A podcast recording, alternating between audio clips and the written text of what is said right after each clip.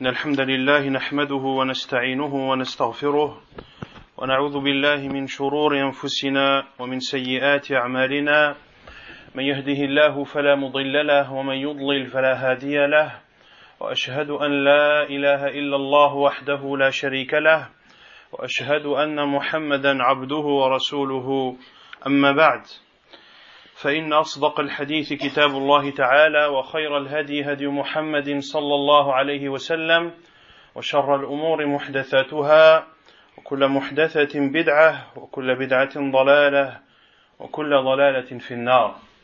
ثم أما بعد فما زلنا بحمد الله تبارك وتعالى نواصل دروسنا الشهرية في هذا المسجد المبارك الذي نسأل الله عز وجل أن يبارك فيه. وأن ينفع به العباد والبلاد. وموضوع محاضرة اليوم هو ذكر فوائد حديث أنس رضي الله تعالى عنه الذي رواه البخاري وغيره وفيه أن النبي صلى الله عليه وسلم قال يا أبا عمير ما فعل النغير؟ وسنذكر إن شاء الله تعالى ما استنبطه أهل العلم رحمهم الله من فوائد كثيرة لهذا الحديث ومنهم الإمام أبو العباس أحمد ابن أحمد الطبري المعروف بابن القاس رحمه الله تعالى. Nous continuons par la grâce d'Allah subhanahu wa ta'ala les conférences mensuelles dans cette mosquée bénie et on demande à Allah qu'il la préserve de tout mal. Le sujet de la conférence d'aujourd'hui porte, comme vous l'avez sûrement lu, sur l'explication et les leçons à tirer du hadith de Anas radiallahu ta'ala rapporté par Al-Bukhari et autres, dans lequel le prophète sallallahu alayhi wa sallam a dit Ô oh Abu Umayr, qu'a fait l'oisillon? Fait le petit oiseau Et l'on va citer, insha'Allah ta'ala, les nombreuses leçons qu'en ont déduit les savants de l'islam et à leur tête l'imam Abu al-Abbas Ahmad ibn Abi Ahmad al-Tabari connu sous le nom de Ibn al-Qas, rahimahullah ta'ala, qui a écrit un livre entier sur ce hadith. Pourquoi a-t-il écrit ce livre Pour répondre à ceux qui manquent de respect envers les gens du hadith. Entre ceux qui disent que les gens du hadith ne s'occupent pas des choses qui sont importantes et qu'ils passent leur temps à rapporter des hadiths qui n'ont pas lieu d'être rapportés et ils ne se contentent pas de rapporter une version mais ils en rapportent diverses. Et l'imam Ibn al-Qas rahimahullah a donc écrit ce livre et il dit rahimahullah وأما قصة أبي عمير فأنا ذاكرها بروايتها وملطف القول في تخريج ما فيها من وجوه الفقه والسنة وفنون الفائدة والحكمة ليعلم الزاري على أهل الحديث بأنهم بالمدح به أولى وأن السكوت به كان به أحرى وذلك فيه ستين وجها من الفقه وسنأتي إن شاء الله وبعون الله وتوفيقه على بيان ذلك وتفصيله. Il dit rahimahullah, et quant à l'histoire d'Abu Umayr, je vais la citer avec ses différentes versions, et je vais parler de ce qu'il y a dans cette histoire, ce que l'on en déduit dans la jurisprudence islamique, dans la sunna, et d'autres leçons à tirer et des sagesses à en déduire, pour que sachent ceux qui se moquent et ceux qui critiquent les gens du hadith qu'en réalité l'on doit, doit, faire leur éloge lorsqu'ils nous rapportent ce genre de hadith et que de se taire à leur sujet est ce qu'il y avait de mieux à faire. Et il y a dans cette histoire plus de 60 leçons à en tirer qui font partie du fait et autres que l'on va citer par la volonté et l'aide d'Allah subhanahu wa ta'ala. Puis il a cité, rahimahullah, quatre versions de ce hadith, toutes rapportées par Anas radiallahu anhu. Quant à la première version, Anas ibn Malik, أن النبي صلى الله عليه وسلم قال لأخ له صغير يا أبا عمير ما فعل النغير Première version, est le hadith de Anas radiallahu anhu dans lequel le prophète sallallahu alayhi wa sallam a dit à l'un de ses frères, c'est-à-dire au frère de Anas qui était petit, Ô Abu Umayr, qu'a fait l'oisillon Et les savants disent, النغير هو تصغير للنغر وهو طائر يشبه العصفور أحمر المنقار Les savants disent que c'est un petit oiseau qui a le bec rouge. والرواية الثانية عن أنس بن مالك قال كان رسول الله صلى الله عليه وسلم يغشانا ويخالطنا فكان معنا صبي يقال له أبو عمير فقال يا أبا عمير ما فعل النغير Et selon Anas radiallahu anhu, il dit que le prophète sallallahu alayhi wa sallam les visitait souvent et était souvent en leur compagnie et qu'il y avait avec eux un enfant qui était appelé Abu Umayr et le prophète sallallahu alayhi wa sallam lui a dit Ô oh Abu Umayr, qu'a fait le petit oisillon والرواية الثانية قال سمعت أنس بن مالك رضي الله عنه يقول سمعت أنس بن مالك يقول كان رسول الله صلى الله عليه وسلم يخالطنا ونضحنا له بصاتا لنا فصلى عليه وكان يقول لأخ لي يا أبا عمير ما فعل النغير؟ الثالثه فيرسون selon انس رضي الله عنه il dit que le prophète صلى الله عليه وسلم venait souvent nous rendre visite. et nous avons arrosé pour lui un tapis nous appartenant. Et le prophète sallallahu alayhi wa sallam a prié dessus et il disait à l'un de mes frères, Ô Abu Umayr, qu'a fait l'oisillon الرواية الرابعة عن أنس بن مالك قال كان بني بني لأبي طلحة يكنى أبا عمير وكان النبي صلى الله عليه وسلم إذا جاء إلى أم سليم مازحه فدخل فرآه حزينا فقال ما بال أبي عمير حزينا؟ فقالوا مات يا رسول الله نغيره الذي كان يلعب به فجعل رسول الله صلى الله عليه وسلم يقول أبا عمير ما فعل النغير؟ قال أنس وما مسست شيئا قط خزة أو خزة ولا حريرة ألين من كف رسول الله صلى الله عليه وسلم La quatrième version du hadith de Anas. Selon Anas radiallahu anhu, il dit, il y avait l'enfant d'Abu Talha qui avait pour kunya Abu Umayr. Il faut savoir que Abu Umayr radiallahu anhu était le frère de Anas, mais ils n'avaient pas le même père. Ils avaient la même mère qui était Umm Sulaym, mais ils n'avaient pas le même père. Pour cela qu'il a dit, il y avait l'enfant d'Abu Talha qui avait pour kunya Abu Umayr. Et le prophète sallallahu alayhi wa sallam lorsqu'il entrait chez Umm Sulaym il s'amusait avec lui. Et il est entré un jour il l'a vu triste. Et il a dit qu'a Abu Umayr pourquoi est-il triste? Ils ont dit ô envoyé d'Allah l'oisillon avec lequel il jouait est mort. Et le prophète sallam lui a dit alors, Ô Abu Umayr, qu'a fait l'oisillon?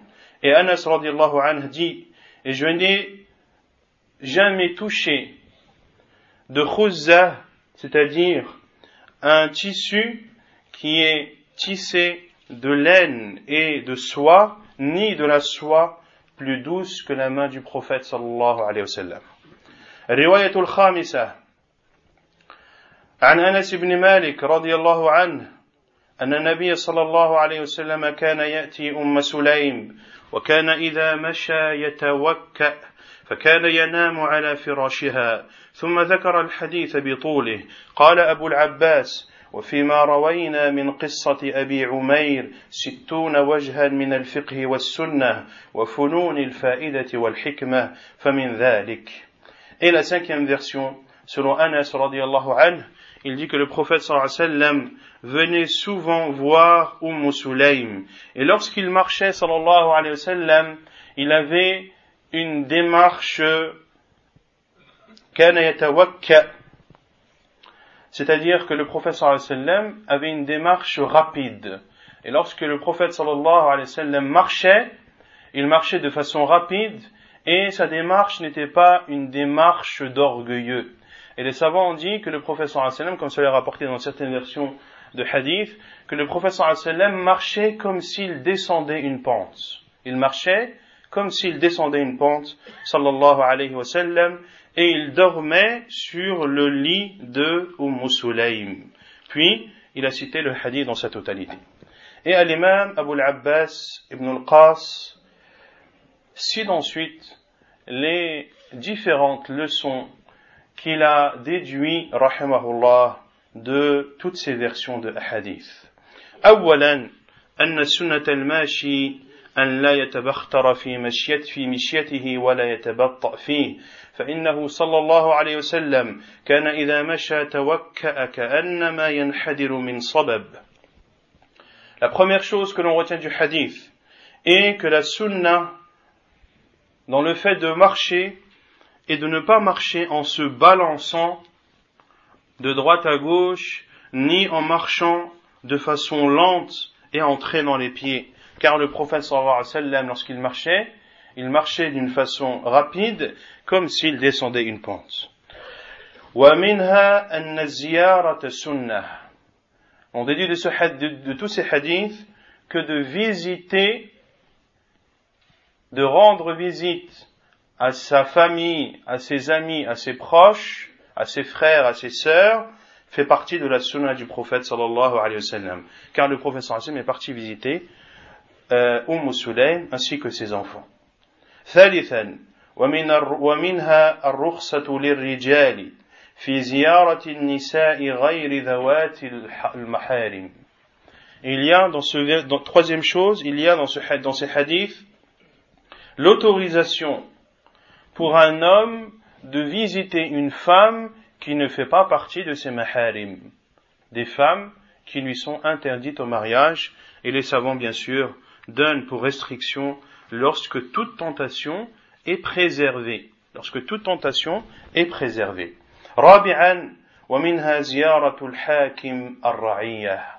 Quatrièmement, il y a dans tous ces hadiths la preuve qu'il est autorisé au gouverneur de visiter les gouvernés.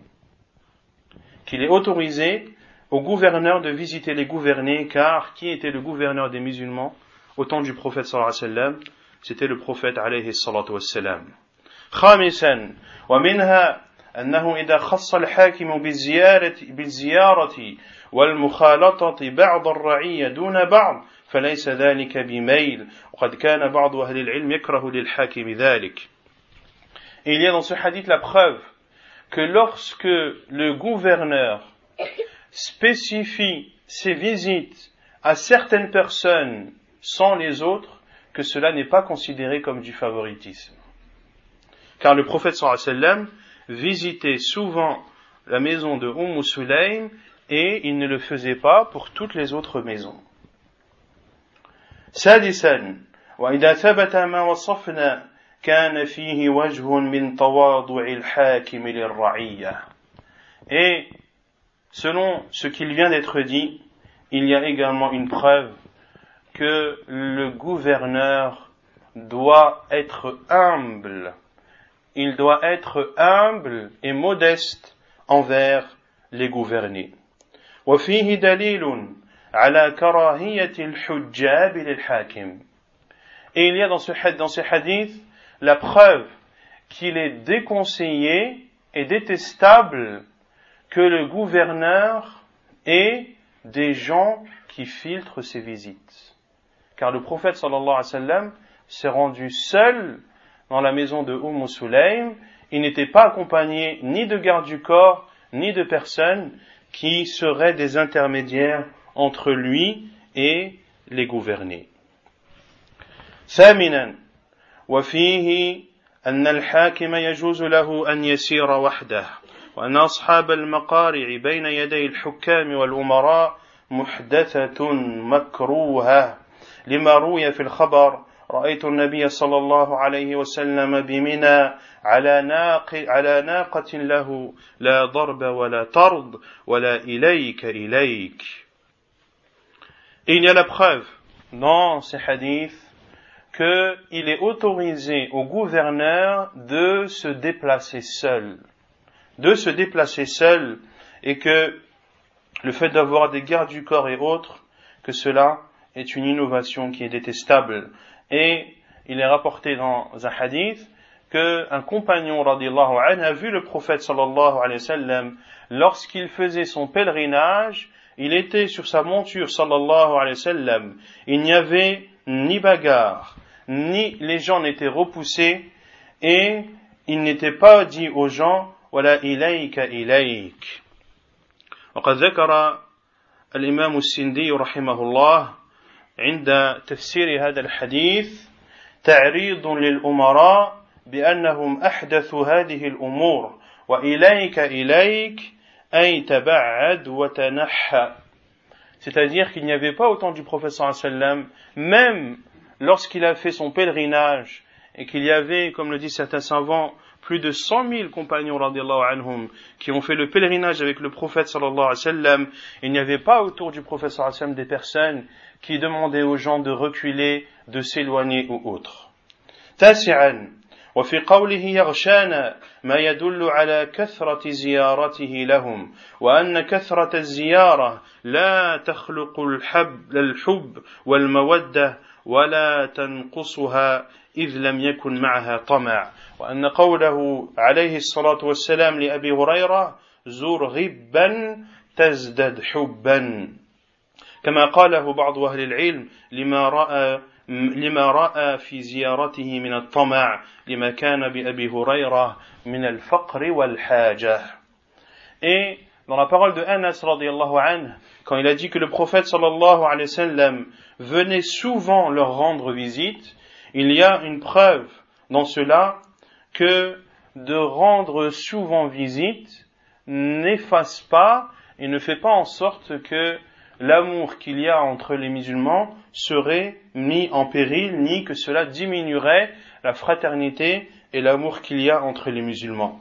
Et quant à la parole du prophète sallallahu alayhi wa sallam, Abu Huraira, zur ribban tazdad hubban, c'est-à-dire rend visite une fois sur deux, un jour oui, un jour non, et en cela, eh bien, en faisant cela, eh bien, tu seras aimé. Et les savants ont dit que le prophète sallallahu alayhi wa sallam a dit cela à Abu Huraira, car Abu Huraira radiallahu anhu le plus souvent visitait pour pouvoir manger, car c'était un des compagnons radiallahu anhu les plus pauvres. عاشرا وفي قوله يخالطنا ما يدل على الألفة بخلاف النفور وذلك من صفة المؤمن. Il y a une preuve dans la parole de Anas radiallahu anhu dans laquelle le prophète sallam venait souvent leur rendre visite, il y a une preuve que la gentillesse et les liens étroits qui il y a entre les musulmans fait partie de, des caractéristiques des croyants. وفيه دليل على الفرق بين شباب النساء وعجائزهن في المعاشرة إذ اعتذر النبي صلى الله عليه وسلم إلى من رآه واقفا مع صفية ولم يعتذر من زيارته أم سليم بل كان يغشاهم الكثير Il y a dans ce hadith une preuve qu'il y a une différence entre les femmes jeunes et les femmes âgées. car le prophète sallallahu alayhi wa sallam s'est excusé ou s'est expliqué à ceux qui l'ont vu marcher la nuit en compagnie de Safiya radiallahu anha qui était son épouse sallallahu alayhi wa la mère des croyantes. Et le prophète sallam lorsque ses compagnons l'ont vu il a voulu couper court à toute éventuelle mauvaise idée que pourrait leur inculquer le diable. Et le professeur sallam leur a dit que c'était fille, pour ne pas qu'ils croient, car c'était une nuit sombre, que le professeur sallam était avec une femme qui n'était pas la sienne. Et c'est entre autres dans ce hadith que le prophète sallallahu alayhi wa sallam a dit que le diable circule dans le corps humain comme le sang. Et le professeur sallam ne s'est pas excusé ou n'a pas donné d'explication sur les nombreuses visites qu'il faisait dans la maison de Umm Sulaym radiyallahu ta'ala anha. Il y a donc ici, sur ce point-là, une différence entre les jeunes femmes et celles qui sont plus âgées. وفي قوله ما مسست شيئا قط ألين من كف رسول الله صلى الله عليه وسلم ما يدل على مصافحته Et dans la parole de Anas radiallahu anhu, lorsqu'il a dit je n'ai touché, je n'ai rien touché de plus doux que la main du prophète sallallahu alayhi wa sallam, il y a une preuve que le prophète sallallahu alayhi wa sallam lui serrait la main.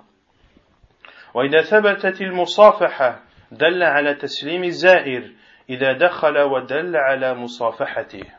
Et en attestant le serrage de main, il y a une preuve que celui qui entre doit saluer, ou que l'on doit saluer celui qui vient nous rendre visite, et de surcroît de lui serrer la main. ودل على أن على أن يصافح الرجل دون المرأة لأنه لم يقل فما مسسنا وإنما قال ما مسست وكذلك كانت سنته صلى الله عليه وسلم في التسليم على النساء ومبايعته إنما كان يصافح الرجال دونهن Et il y a une preuve dans ce hadith que le prophète sallallahu alayhi wa sallam serrait la main aux hommes et non aux femmes. Car Anas radiallahu anhu n'a pas dit nous n'avons pas touché de plus doux que la main du prophète sallallahu alayhi wa sallam. Il a dit je n'ai pas touché. Il parlait de lui ta'ala. Il y a donc dans cela une preuve que le prophète sallallahu alayhi wa sallam serrait la main des hommes et non des femmes comme cela était son habitude sallallahu alayhi wa que ce soit dans le salut ou que ce soit dans le pacte d'allégeance. وفي لين كفه ما يدل على أنه لا ينبغي أن يعتمد المصلي إلى شدة الاعتماد على اليدين في السجود كما اختار ذلك بعضهم لما وجده في صفة النبي صلى الله عليه وسلم أنه كان شثن الكفين والقدمين فقال ينبغي أن يتعمد إلى شدة الاعتماد على اليدين في السجود ليؤثر على يديه دون جبهته. Et il y a dans la douceur des mains du prophète sallallahu alayhi la preuve que celui qui prie ne doit pas reposer tout son corps sur ses mains. Comme l'ont dit certains savants, en ayant pour preuve ou en disant que le prophète sallallahu alayhi wa sallam avait des mains épaisses et rigides, ce qui prouve que le prophète sallallahu alayhi wa sallam s'appuyait fortement sur ses mains lorsqu'il se prosternait pour que son front ne soit pas marqué. Et les savants ont répondu à ceci en disant que shafin signifie l'épaisseur, comme l'a dit Al-Hafid ibn Hajar dans son explication de Sahih al-Bukhari, et que cela ne voulait pas dire la rigidité. Cela voulait dire que le prophète sallam avait des doigts et des mains épais, ainsi que les pieds, mais cela ne voulait pas dire qu'ils étaient rigides. Et donc, comme le dit Al-Imam al-Qas, qu'il ne faut pas euh, s'appuyer sur ses mains uniquement ou de mettre tout son corps sur ses mains au moment de la prosternation. Et Al-Hafid ibn Hajar, rahimahullah, a dit, et admettons que l'on considère que shathana ou shathin signifie la rigidité, eh bien, l'on expliquerait cela en disant que Anas an a touché les mains du prophète sallam alors qu'elles étaient effectivement douces et que lorsque le prophète sallam combattait dans le sentier d'Allah ou lorsqu'il travaillait de ses mains pour sa famille, alors effectivement ses mains à ce moment devenaient rigides, mais lorsqu'il ne faisait pas ces choses, alors la douceur revenait sur les mains du prophète sallallahu alayhi wa ala alayhi wa sallam. وفيه ما يدل على الاختيار للزائر إذا دخل على المزور أن يصلي في بيته كما صلى النبي صلى الله عليه وسلم. Et il y a une preuve qu'il est autorisé à, au visiteur, lorsqu'il entre chez le visité, de prier dans sa maison, dans la maison du visité, comme a prié le prophète sallallahu alayhi wa sallam dans la maison de Umm Sulaym. Et il y a وفيه ما يدل على أن على ما قاله بعض أهل العلم أن الاختيار في السنة الصلاة على البساط والجريد والحصير وقد قيل في بعض الأخبار إنه كان حصيرا باليا وذلك أن بعض الناس كان يكره الصلاة على الحصير وينزع بقول الله تعالى وجعلنا جهنم للكافرين حصيرا Et il y a dans ces hadiths également la preuve de ce qu'ont dit certains savants que la sunna est de prier sur un tapis. De prier sur un tapis. Et il a été rapporté dans d'autres versions que le tapis sur lequel a prié le professeur dans la maison de Umm Sulaym était un tapis vétuste qui était noirci par le temps. Et certaines personnes ont déconseillé le fait de prier sur Al-Hasir, qui est un tapis de paille, en donnant pour preuve la parole d'Allah Azzawajal, et nous avons fait euh, de l'enfer un Hasir pour les mécréants. Mais bien sûr, euh, il ne faut pas comprendre ce verset dans ce sens, et il est totalement autorisé de prier sur un tapis, qu'il soit de paille ou autre, comme le prouve le hadith de Anas radiallahu anhu.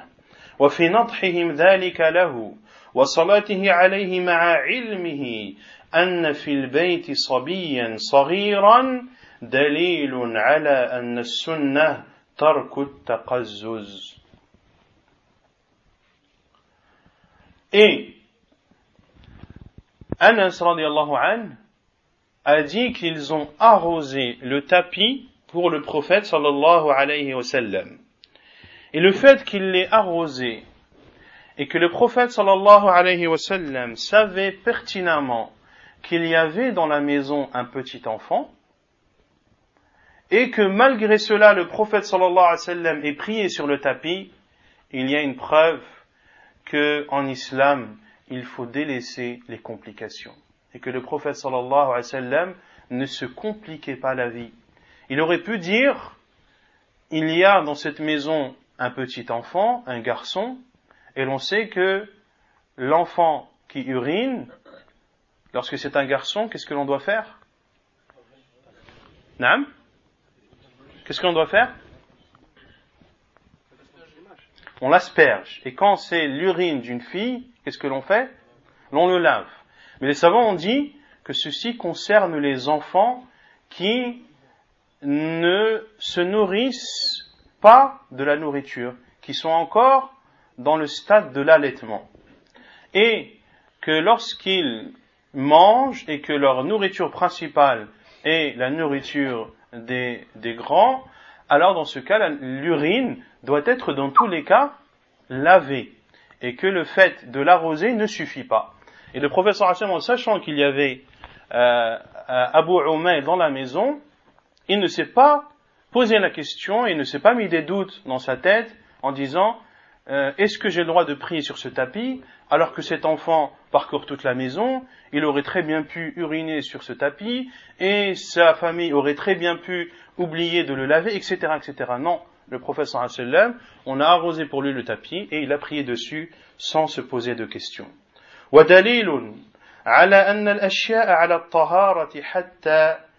يعلم أو حتى تعلم أو حتى يعلم يقين النجاسة Et il y a également dans ce hadith la preuve que les choses sont pures jusqu'à ce que l'on soit certitude, jusqu'à ce que l'on ait la certitude de son caractère impur. وفي نضحهم البساط لصلاة رسول الله صلى الله عليه وسلم دليل على أن الاختيار للمصلي أن يقوم في صلاته على أروح على أروح الحال وأمكنها لا على أجهدها وشدها لئلا يشغله الجهد عما عليه من أدب الصلاة وخشوعها كما أمر الجائع أن يبدأ بالطعام قبل الصلاة خلاف ما زعم ما زعم بعض المجتهدين إذ زعم أن الاختيار له أن يقوم على أجهد الحال. Et il y a une preuve dans ces hadiths que le fait que Anas anhu, ait arrosé le tapis dans lequel a prié le prophète ou sur lequel a prié le, le prophète sallallahu alayhi wa sallam, il y a une preuve que le prieur et celui qui prie doit prier dans, dans les meilleures circonstances. Dans les meilleures circonstances et non de se rendre la vie difficile ou de prier dans des conditions difficiles. Car de prier dans des conditions difficiles va avoir un impact sur ta concentration dans la prière. Ainsi, le professeur a prié sur un tapis, il n'a pas prié à même le sol pour qu'il soit dans la meilleure posture et dans une situation la plus confortable possible. وفي صلاته في بيتهم ليأخذوا علمها ليأخذوا علمه دليل على جواز حمل العالم علمه إلى أهله إذا لم يكن فيه على العلم مذلة. Et le fait que le prophète sallallahu alayhi wa sallam ait prié dans la maison de Umm Sulaym afin qu'ils apprennent comment accomplir la prière, il y a dans cela une preuve que le savant a le droit de transporter sa science vers ceux qui en ont besoin, s'il n'y a pas dans cela une humiliation. S'il n'y a pas dans cela une humiliation وأن ما روي في أن العلم يؤتى ولا يأتي إذا كانت فيه للعلم مذلة et quant à ce qui est rapporté à savoir que la science l'on va vers elle et ce n'est pas elle qui va vers nous cela est conditionné au fait que euh, à condition qu'il n'y ait pas d'humiliation envers la science ou envers le savant وفيه دلالة وفيه دلالة اختصاص لآل أبي طلحة إذ صلى النبي صلى الله عليه وسلم في بيتهم. Et il y a dans cela la preuve que la famille de Abu Talha ont une particularité chez le prophète sallallahu alayhi wa sallam du fait qu'il est prié chez eux. وأخذهم قبلة بيتهم بالنص عن رسول الله صلى الله عليه وسلم et il y a dans cela la preuve que la famille de Abu Talha ont pris ou ont connu la Qibla et ont pris en compte la Qibla chez eux du prophète sallallahu alayhi wa sallam sans rechercher et sans avoir des signes qui leur permettraient de, de euh, vérifier celle-ci. Autrement dit, le simple fait que le prophète sallam ait prié chez eux et qu'il s'est dirigé vers une direction, celle-ci ne pouvait être que la direction de la Qibla. Et le prophète sallam était ma'soum, le prophète sallam était préservé de l'erreur dans tout ce qui a attrait à leur religion. Ainsi, ils avaient la certitude de la Qibla sans même regarder les signes qui pourraient la confirmer. وفي قوله وكان رسول الله صلى الله عليه وسلم إذا جاء مازحه ما يدل على أنه كان يمازحه كثيرا وإذا كان كذلك وإذا كان كذلك كان في ذلك شيئان أحدهما أن ممازحة الصبيان مباح Et dans sa parole du prophète sallam, Et dans la parole de Anas, que le prophète sallallahu alayhi wa sallam, lorsqu'il venait, il jouait, c'est-à-dire avec Abu Umayr, ceci, il y a dans cela une preuve que le prophète sallallahu alayhi wa sallam jouait souvent avec Abu Umayr, car il les visitait souvent. Et cela étant avéré, il y a deux choses que l'on déduit. La première, que de jouer avec les enfants est une chose autorisée. والثاني أنها إباحة أنها إباحة سنة لا إباحة رخصة لأنها لو كانت إباحة رخصة لأشبه أن لا أن لا يكثرها كما قال في مسح الحصى للمصلي فإن كنت لابد فاعلا فإن كنت لابد فاعلا فمرة لأنها كانت رخصة لا سنة la deuxième chose que l'on déduit, que de jouer avec les enfants est une autorisation, mais qu'en plus c'est une sunna. Et la preuve que c'est une sunna et non pas une dérogation, c'est que si c'était une dérogation, le prophète sallallahu alayhi wa sallam ne l'aurait pas fait souvent. Mais étant donné qu'il l'ait fait souvent, eh bien, cela prouve que c'est une sunna et la preuve que ce n'est pas une dérogation, et que la dérogation a lieu de temps en temps, et la parole du professeur sallam, lorsqu'il a euh, dirigé celui qui prie, et lorsqu'il veut se prosterner, il n'a droit d'essuyer le sol combien de fois? Qu'une seule fois. Ceci prouve que c'est une dérogation وفيه إذ ما زحه صلى الله عليه وسلم يدل على ترك التكبر والترفع وما يدل على حسن الخلق et dans le fait que le prophète sallallahu alayhi wa sallam s'amusait avec Abu Umayr, il y a dans cela une preuve qu'il faut délaisser l'orgueil et le fait de se sentir au-dessus des gens, et ceci prouve également le bon comportement du prophète sallallahu alayhi wa sallam. وفيه دليل على أنه يجوز أن يختلف حال المؤمن في المنزل من حاله إذا برز فيكون في المنزل أكثر مزاحا وإذا خرج أكثر سكينة ووقارا إلا من طريق الرياء كما روي في بعض الأخبار كان زيد بن ثابت من أفكه الناس إذا خل بأهله وأزمتهم عند الناس Et il y a dans cela la preuve qu'il est autorisé aux croyants d'être dans une situation chez lui et d'être dans une autre situation en dehors de chez lui. Qu'il soit chez lui ou qu'il s'amuse chez lui ou qu'il joue avec ses enfants et qu'il montre que c'est une personne heureuse, qui est joyeuse et bonne vivante, et lorsqu'il sort, de montrer plus de quiétude, plus de sérieux, sauf si cela est fait par ostentation. Car le prophète sallam, lorsqu'il rentrait dans la maison de Moussulem, s'amusait avec Abu Umayr.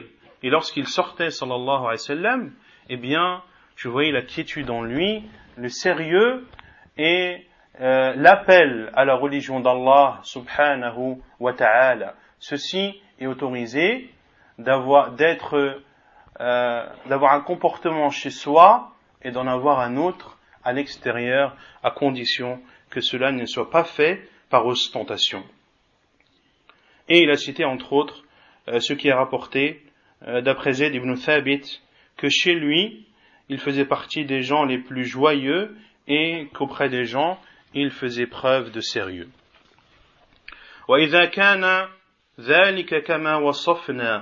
ففيه دليل على أن ما روي في صفة المنافق أنه يخالف سره علانيته ليس على العموم وإنما هو على معنى الرياء والنفاق كما قال جل ثناؤه وإذا لقوا, وإذا لقوا الذين آمنوا قالوا آمنا وإذا خلوا إلى شياطينهم قالوا إنا معكم إنما نحن مستهزئون. Et ce qui a été dit étant attesté, il y a une preuve que ce qui est rapporté comme faisant partie des caractéristiques des hypocrites. Le fait que leur intérieur est différent de ce qu'ils font apparaître, que ceci n'est pas dans sa globalité, mais que euh, ceci est interdit lorsque cela est fait par ostentation ou par hypocrisie, comme l'a dit Allah subhanahu wa ta'ala dans Surat al-Baqarah, et lorsqu'ils rencontrent ceux qui ont cru, ils disent nous avons cru. Et lorsqu'ils sont seuls avec leur diable, ils disent nous sommes avec vous et nous ne faisons que nous moquer. Nous ne faisons que nous moquer. Et Allah Azzawajal a répondu en disant Allahu yastahzi'u bihim. Mais c'est plutôt Allah Azzawajal qui se moque d'eux. وفي قوله فرآه حزينا ما يدل على إثبات التفرس في الوجوه وقد احتج بهذا المعنى بعض أهل الفراسة مما يطول ذكره وأكره الإكثار إذ الغرض غيرهما Et dans la parole de Anas radiallahu anhu, lorsqu'il a dit, et le prophète sallallahu alayhi wa sallam l'a vu triste. Il y a dans cela la preuve que le musulman doit avoir le regard perçant, surtout lorsqu'il voit les gens et de deviner l'état dans lequel sont les gens en fonction de comment est leur visage. Et euh, Ahlul Farasa, je ne sais pas comment traduire exactement Al-Farasa, mais en tout cas c'est d'avoir un regard perçant de deviner les choses, d'avoir un éveil d'esprit, c'est un ensemble de tous ces sens. Et euh, l'imam Ibn al-Qas dit que euh, Ahlul Farasa utilise beaucoup cela et ils ont ramené beaucoup de choses euh, à ils ont cité beaucoup de choses qui ne peuvent pas être citées, qui ne peuvent pas être citées car le but n'est pas de rentrer dans les détails mais bien sûr de citer tout ce qui peut être déduit comme leçon de ce hadith du prophète sallallahu alayhi wa sallam. وفيه دليل على الاستدلال بالعبرة لأهلها إذ استدل صلى الله عليه وسلم بالحزن الظاهر في وجهه على الحزن الكامن في قلبه حتى حداه على سؤال حاله. Et il y a une preuve que lorsque tu vois une chose, tu peux en déduire une chose plus générale. Car le prophète sallallahu alayhi wa sallam a déduit de la tristesse qui apparaissait du visage de Abu Umayr, il en a déduit une, une tristesse intérieure dans son cœur qui a poussé le prophète sallallahu alayhi wa sallam à demander après lui et de demander son état. وفي قوله ما بال أبي عمير دليل على أن من السنة إذا رأيت أخاك أن تسأل عن حاله Et dans la parole du prophète sallam, comment va Abu Umayr Il y a dans cela une preuve que la sunnah, lorsque tu rencontres ton frère, c'est de lui demander comment il va. وفيه دليل كما قال بعض أهل العلم على حسن الأدب بالسنة في التفريق اللفظ بين سؤالين. فإذا سألت أخاك عن حاله قلت ما لك؟ كما قال النبي صلى الله عليه وسلم في حديث أبي قتادة ما لك يا أبا قتادة؟ وإذا سألت غيره عن حاله قلت ما بال أبي فلان؟ كما قال النبي صلى الله عليه وسلم في هذا الحديث ما بال أبي عمير. Et certains savants ont dit qu'il y a dans ce hadith la preuve que de bien se comporter avec la sunna du prophète sallallahu alayhi wa et d'utiliser deux expressions différentes en fonction de deux situations différentes. Lorsque tu demandes à ton frère comment il va, dis malak. Comme l'a dit le prophète sallallahu alayhi wa sallam à Abu Qatada, malaka ya Abu Qatada. Qu'as-tu, ô Abu Qatada? Et lorsque tu demandes autre que ton frère sur la situation de ton frère, alors dis comment va le père d'un tel? Comment va le père d'un tel? Comme l'a dit le professeur sallam, ma balu abi Umayr. Et le professeur sallam comment va Abu Umayr? Il n'a pas posé cette question à Abu Umayr, mais il l'a dirigé à sa mère, Umm Sulaym, radiyallahu ta'ala anha, comme cela va être cité par la suite. وفي سؤاله صلى الله عليه وسلم من سأل عن حال أبي عمير دليل على إثبات خبر الواحد. Et le fait que le prophète sallallahu alayhi wa sallam ait demandé à autre que Abu Umayr comment allait Abu Umayr, il y a une preuve qu'il est autorisé de prendre l'information qui est rapportée d'un seul rapporteur. Car on verra qu'ensuite, Umm Sulaim anha a répondu au prophète sallam qu'il est, euh, il est malheureux car son oiseau euh, est mort, son l'oiseau, l'oisillon avec lequel il jouait est mort. Et le prophète sallam a pris en compte cette parole Sulaim, autrement dit, il a pris en compte l'information que lui a transmis un seul rapporteur. Et cela répond à beaucoup de sectes qui disent, notamment dans ce qui a attrait à la croyance, que lorsque le, hadith est rapporté d'un seul rapporteur, que cela ne peut pas être pris en compte, et les savants ont répondu à toutes ces ambiguïtés, et parmi eux, l'imam Al-Albani, rahimahullah, dans son livre Al-Hadithu Hujjatun fi nafsih, que le hadith est une preuve en lui-même. وفيه دليل على أنه يجوز أن يكنى من لا يولد له وقد كان عمر بن الخطاب يكره ذلك حتى أخبر به عن النبي صلى الله عليه وسلم Et il y a dans ces hadiths la preuve qu'il est autorisé de donner une kunya à celui qui n'a pas d'enfant.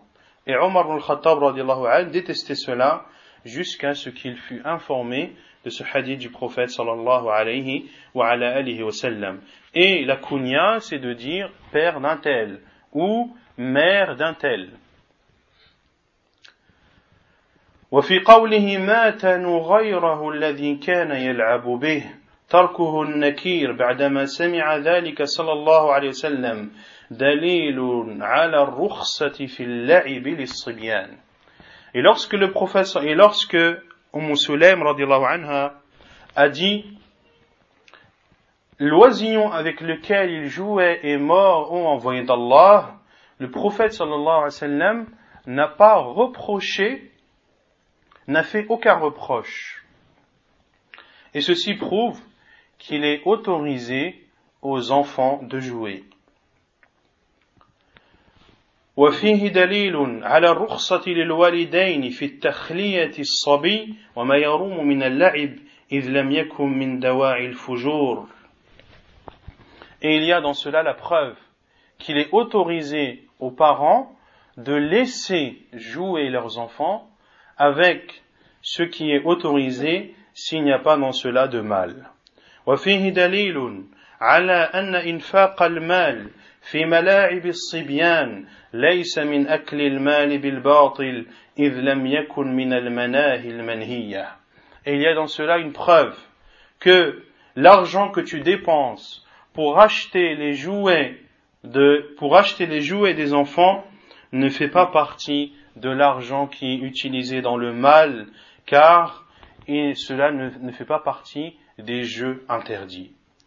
وفيه دليل على إمساك الطير في القفص وقص جناح الطير لمنعه من الطيران وذلك أنه لا يخلو من أن يكون النغيرة التي كان يلعب بها في قفص أو نحوه من شد رجل أو غيره أو أن تكون مقصوصة المقصوصة الجناح فأيهما كان المنصوص فالباقي قياس عليه لأنه في معناه وقد كان بعض الصحابة يكره قص جناح الطائر وحبسه في القفص Et il y a dans cela une preuve qu'il est autorisé d'avoir un oiseau en cage et qu'il est autorisé de déplumer les ailes de l'oiseau afin de l'empêcher de voler.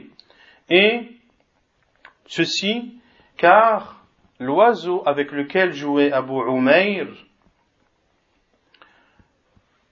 était soit dans une cage, ou soit alors sa patte était attachée ou autre, ou ses ailes étaient déplumées.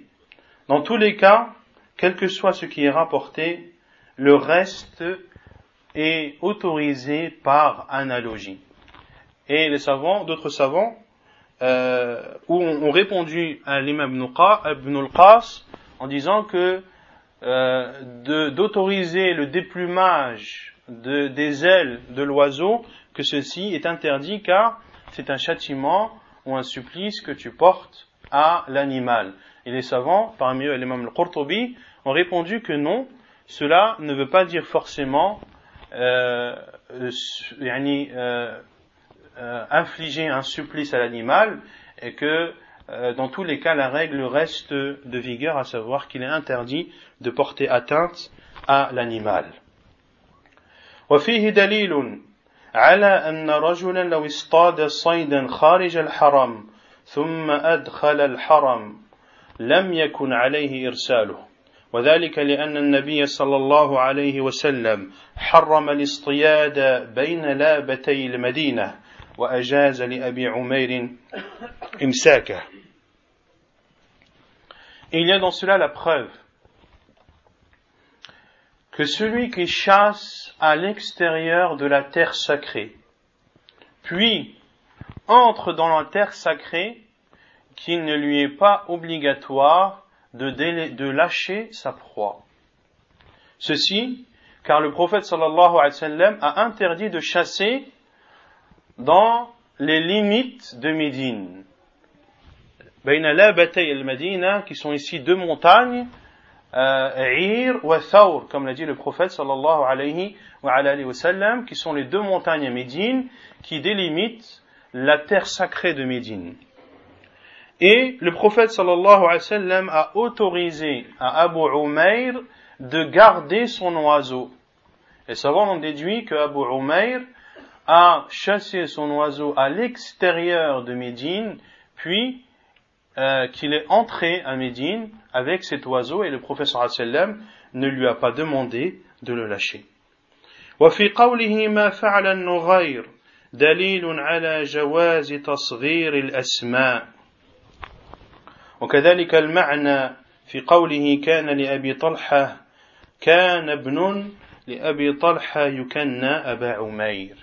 Et il y a également dans ce hadith la preuve qu'il est autorisé d'utiliser les diminutifs. Car on a vu que Nouraïr, c'est le diminutif de Nourar. Et Umayr, c'est le diminutif de de Amr. نعم. وكان النبي صلى الله عليه وسلم إذا مازحه بذلك يبكي أبو عمير ففي ذلك دليل على أن قول النبي صلى الله عليه وسلم في حديث آخر إذا بكى اليتيم اهتز العرش ليس على العموم في جميع بكائه. وذلك أن بكاء الصبي على ضربين أحدهما بكاء الدلال عند المزاح والملاطفة والآخر بكاء الحزن أو الخوف عند الظلم أو المنع عما به إليه الحاجة فإذا ما زحت يتيما أو لا طفته فبكى فليس في ذلك إن شاء الله اهتزاز عرش الرحمن Et le prophète sallallahu alayhi wa sallam, lorsqu'il s'amusait avec Abu Umayr, celui-ci pleurait, c'est-à-dire Abu Umayr. Il y a dans cela une preuve que la parole du prophète sallallahu alayhi wa sallam dans l'autre hadith, lorsque l'orphelin pleure, le trône d'Allah euh, bouge, se secoue, et concernant ce hadith, je ne l'ai trouvé nulle part. Yani, dans les livres des hadiths, j'ai fait ma recherche, je ne l'ai trouvé nulle part, donc euh, je ne peux pas euh, m'exprimer sur l'authenticité de ce hadith, wallahu a'lam en considérant que le hadith est, bon ou authentique, euh, il n'y a pas où euh, ce hadith ne doit pas être utilisé dans sa généralité. Car le pleur de l'enfant est de deux sortes. Soit des pleurs qui sont dus au fait de s'amuser avec lui et d'être doux avec lui, et l'autre, les pleurs de tristesse ou de peur lorsqu'il est offensé ou lorsque l'on veut lui priver d'une chose qui est son droit. Et l'imam Ibn al-Qas dit, lorsque tu joues avec un enfant et qu'il pleure, il n'y a pas dans cela, inshallah, où le, le trône du miséricordieux n'est pas secoué par cela.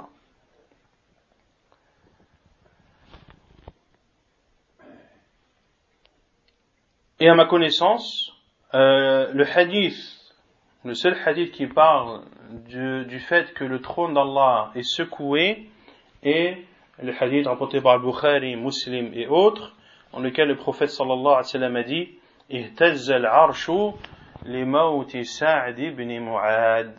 que le trône d'Allah a bougé lors de la mort de Sa'd ibn Mu'ad radiyallahu ta'ala anhu. وقد زعم بعض الناس أن الحكيم لا يواجه بالخطاب غير العاقل. وقال بعض أصحابنا ليس كذلك بل صفة الحكيم في خطابه أن لا يضع الخطاب في غير موضعه. وكان ذلك في الحديث كذلك دليل ألا ترى أنه صلى الله عليه وسلم واجه الصغير بالخطاب عند المزاح فقال يا أبا عمير ما فعل النغير ولم يواجهه بالسؤال عند العلم والإثبات بل خاطب غيره فقال ما بال أبي عمير Et certains ont dit que le sage ne doit pas s'adresser à celui qui n'a pas encore toute sa raison. Autrement dit que quelqu'un qui a un haut rang, quelqu'un qui est respecté des gens, ne doit pas s'adresser à, à des, personnes, des qui n'ont pas toute la raison, entre autres les enfants.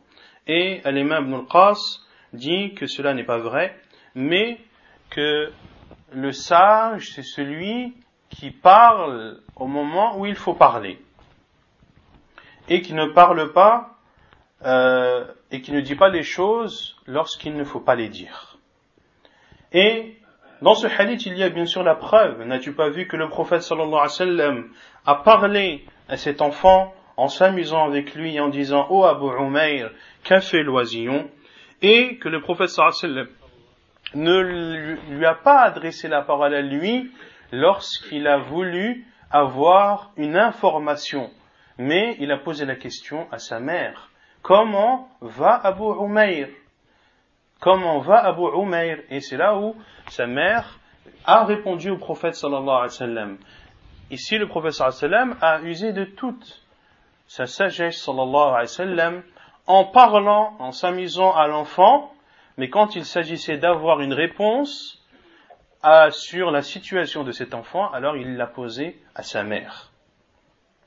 وفيه دليل على أن للعاقل أن يعاشر الناس على قدر عقولهم ولا يحمل الناس كلهم على عقله Et il y a une preuve dans cela que celui qui est doué de raison doit s'adresser aux gens en fonction de leur raison à eux et non pas de sa raison à soi.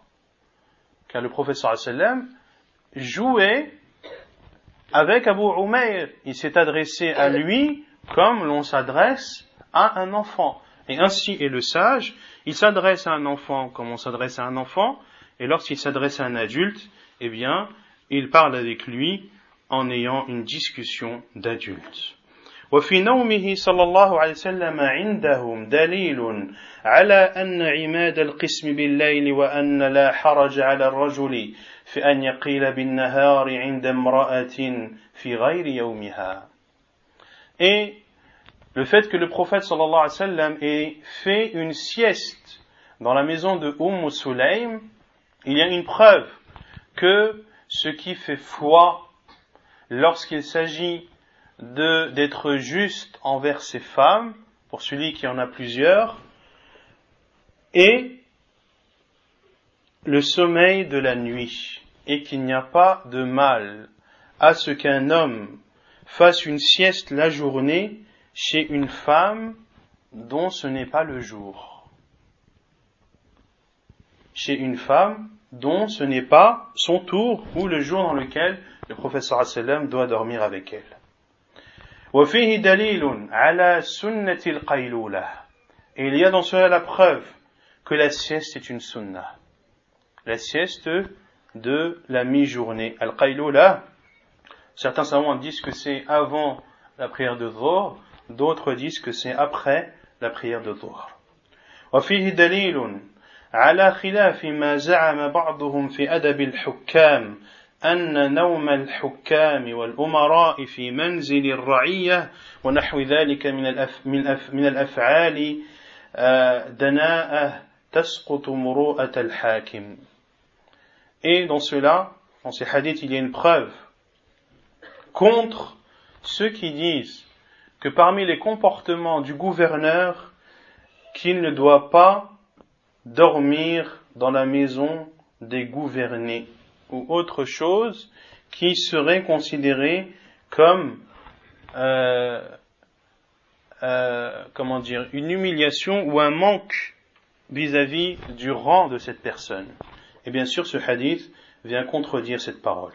وفي نومه على فراشها دليل على خلاف قول من كره أن يجلس الرجل في مجلس امرأة ليست له بمحرم. Et le fait que le prophète sallallahu alayhi wa sallam ait dormi sur le lit de Umm Sulaym est une preuve contre ceux qui disent qu'il est déconseillé à un homme de s'asseoir sur l'endroit où s'assied d'habitude une femme qui ne lui est pas interdite au mariage. وفيه أنه يجوز أن يدخل المرء على امرأة في منزلها وزوجها غائب وإن لم تكن ذات محرم له. il y a dans cela une preuve qu'il est autorisé à une personne d'entrer dans la maison d'une femme en l'absence de son mari, même si elle ne fait pas partie des femmes qui lui sont interdites au mariage. Et bien sûr, les savants restreignent cela lorsqu'il n'y a pas de tentation, et bien sûr lorsqu'il n'y a pas de khalwa, lorsqu'il n'y a pas de, de, tête à tête, euh, cela est autorisé. وفي نضح البساط له ونومه على فراشها دليل على إكرام الزائر Et dans le fait que le tapis ait été arrosé pour le prophète sallallahu alayhi wa sallam et qu'il ait dormi sur le lit de Aïcha, il y a dans cela une preuve qu'il faut être généreux envers le visiteur. وفيه أن التنعم الخفيف غير مخالف للسنة وأن قوله صلى الله عليه وسلم كيف أنعم وصاحب الصور قد التقم الصور Il y a dans cela ليس على العموم وإلا فيما عدا التنعم القليل Et dans le fait d'être joyeux de façon légère et de façon non abusée, cela n'est pas en contradiction avec la sunna. Et que la parole du prophète sallallahu alayhi wa sallam, c'est-à-dire comment puis-je m'amuser et être heureux alors que celui qui détient la trompe l'a mise sur sa bouche? Autrement dit, le Israfil, l'ange qui a pour fonction de souffler dans la trompe. Et le professeur dans d'autres hadiths, a décrit euh, cet ange qui a cette trompe, qui a sa bouche sur la trompe, qui est prêt à souffler dessus, et le professeur a même décrit en disant que cet ange a les yeux levés vers le trône d'Allah subhanahu wa ta'ala, et ses yeux sont comparables à des astres illuminés, et qu'il ne cligne pas des yeux, de peur qu'il ne soit ordonné de souffler entre-temps. Et donc le fait d'être heureux de s'amuser ne contredit pas ce hadith à condition que cela soit fait à juste mesure. وفيه دليل على أنه ليس بفرض على المزور أن يشيع الزائر إلى الباب إلى باب الدار كما أمر النبي صلى الله عليه وسلم بتشييع الضيف إلى باب الدار إذ لم يذكر في هذا الحديث تشييعهم له إلى الباب Il y a dans cela une preuve qu'il n'est pas obligatoire pour celui qui est visité d'accompagner le visiteur jusqu'à la porte. Comme l'a ordonné le prophète sallam dans d'autres hadiths, car dans ce hadith, il n'a pas été cité qu'ils ont accompagné le prophète sallallahu alayhi wa sallam jusqu'à la porte. وكان من صفته صلى الله عليه وسلم أنه كان يواسي بين جلسائه حتى يأخذ منه كل بحظه. وكذلك فعل رسول الله صلى الله عليه وسلم في دخوله على أم سليم. صافح أنسا ومازح أبا عمير الصغير ونام على فراش أم سليم حتى نال الجميع من بركته صلى الله عليه وسلم. Et parmi les caractéristiques du prophète sallallahu alayhi wa c'est qu'il réconfortait tous ceux qui étaient assis avec lui, sallallahu alayhi wa de telle sorte que chacun prenne son dû. Et ainsi a fait le prophète sallallahu alayhi wa lorsqu'il est entré dans la maison de Umm Sulaym, anha, il a serré la main à Anas, il a joué avec son petit frère Abu Umayr, et il a dormi sur le lit de Umm Sulaym, afin que chacun puisse prendre de sa bénédiction.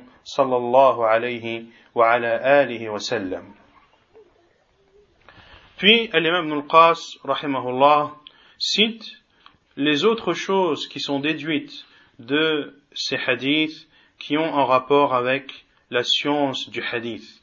Entre autres, que le fait qu'il y ait beaucoup de rapporteurs, que cela permet de qu'il y ait beaucoup de versions et beaucoup de rapporteurs, que cela permet de déceler des éventuelles euh, tromperies ou des éventuelles informations fausses qu'auraient dites certains rapporteurs. Et en le fait qu'il y ait beaucoup de versions, cela permet également de classifier les rapporteurs et de savoir ceux qui ont beaucoup rapporté du prophète sallallahu alayhi wa sallam et ceux qui l'ont moins rapporté. Et il a cité d'autres fawaid qui sont en rapport avec ilm al-hadith.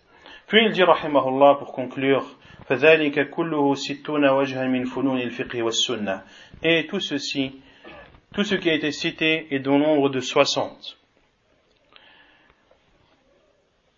et nous rajoutons à ces 60 ثم نزيد على الستين أن مثل هذا الحديث فيه تثبيت الامتحان والتمييز بيننا وبين أمثالهم إذ لم يهتدوا إلى شيء من تخريج فقهه.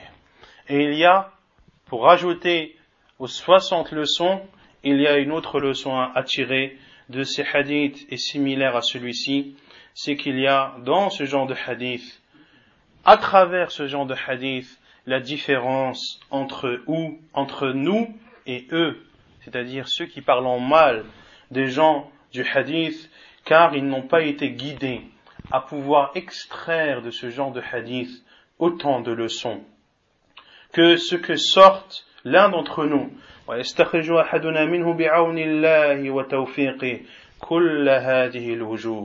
Alors que certains d'entre nous peuvent en déduire tout les leçons indiquées. وفي ذلك وجهان أحدهما اجتهاد المستخرج في استنباطه. Et il y a dans cela deux choses. La première, c'est que ceux qui ont déduit autant de leçons, ce sont, qui ont, ce sont ceux qui ont fait énormément d'efforts pour les en extraire. والثاني تبيين فضيلته في الفقه والتخريج على أغياره والعين المستنبط منها عين واحدة ولكن من عجائب قدرة اللطيف في تدبير صنعه أن تسقى بماء واحد ويفضل بعضها على بعض في الأكل.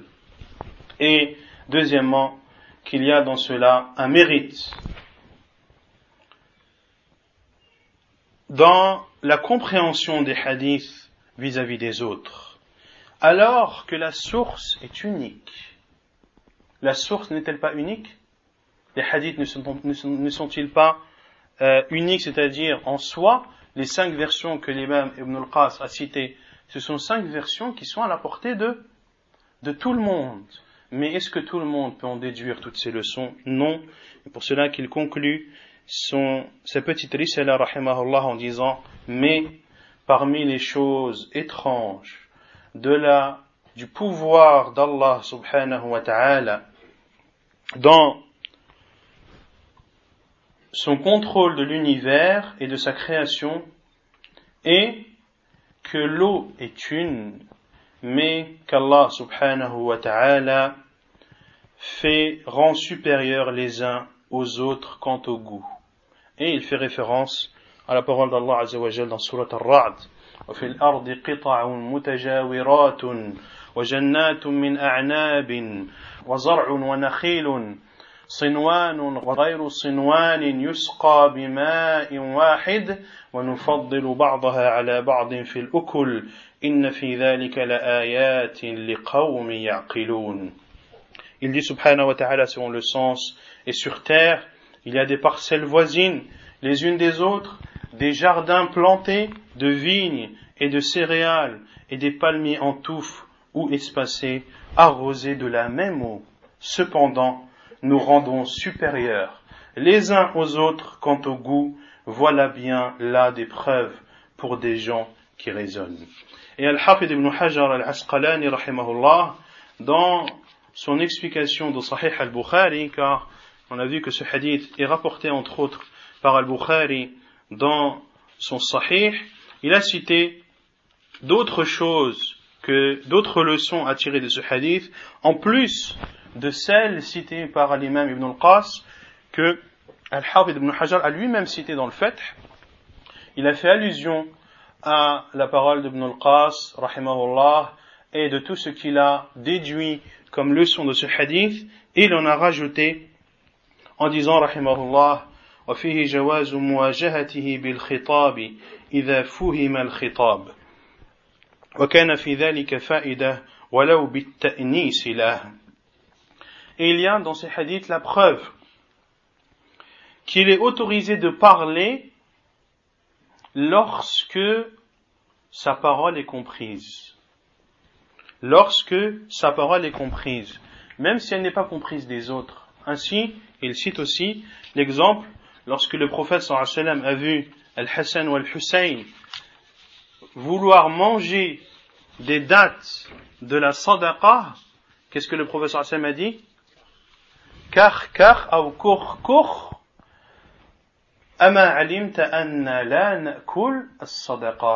ne sais-tu pas que l'on ne mange pas la sadaqa? Sallallahu alayhi wa sallam. Et le professeur Sam a dit cour cour ou kar kar en parlant à un enfant. Et cet enfant a-t-il compris ce que voulait dire le prophète sallallahu alayhi wa sallam par, par, par cela? Oui. Et il a cité également ce qu'a rapporté Ibn al-Battal parmi les leçons de ce hadith, c'est qu'il est recommandé d'arroser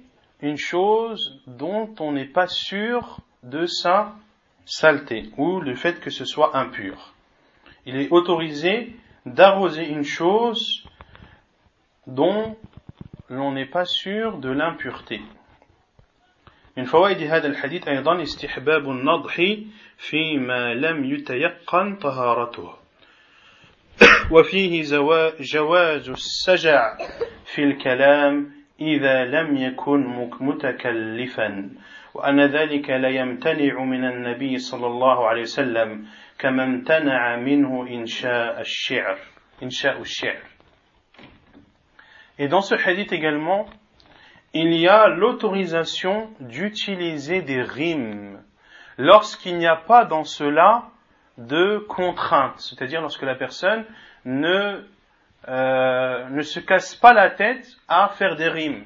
Car le professeur Hassan a dit Ya Aba Umayr ma fa'ala an Il y a donc là une, rime.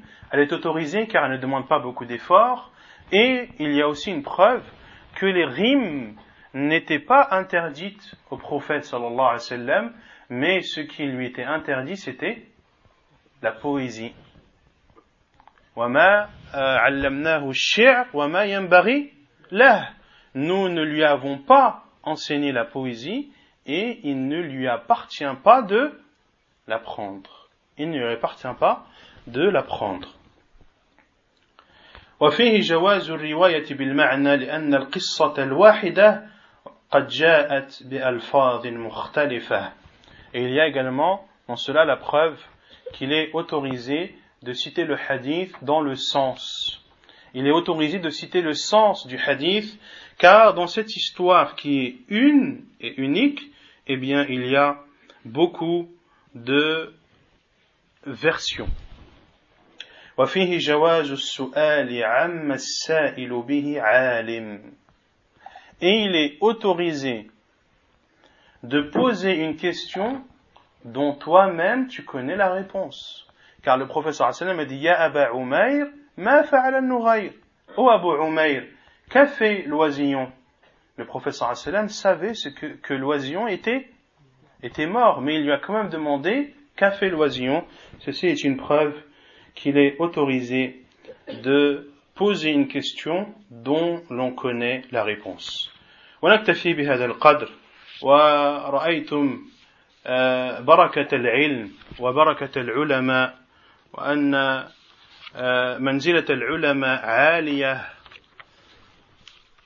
ويستلزم ذلك أننا نحترمهم ونجلهم وندعو الله لهم بالصلاح والثبات ومن مات منهم أن نطلب الله عز وجل لهم المغفرة وأن يجازيهم الله عز وجل عن الإسلام وعن المسلمين خير الجزاء.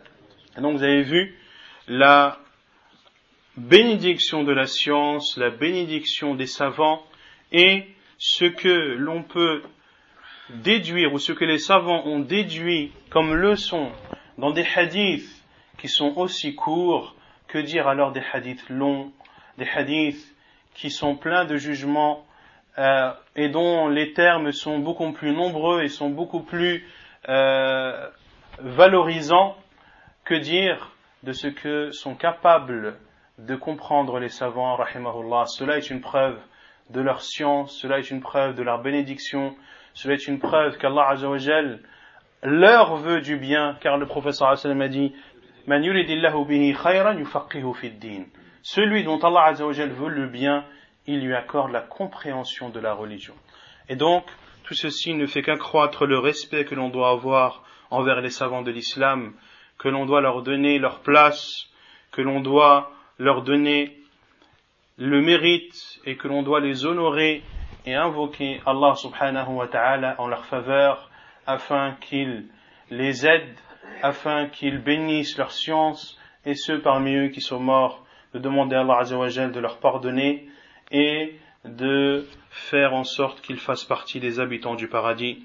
ونكتفي بهذا القدر وسبحانك اللهم وبحمدك أشهد أن لا إله إلا أنت أستغفرك وأتوب إليك وصلى الله وسلم وبارك على نبينا محمد وعلى آله وصحبه أجمعين وآخر دعوانا أن الحمد لله رب العالمين.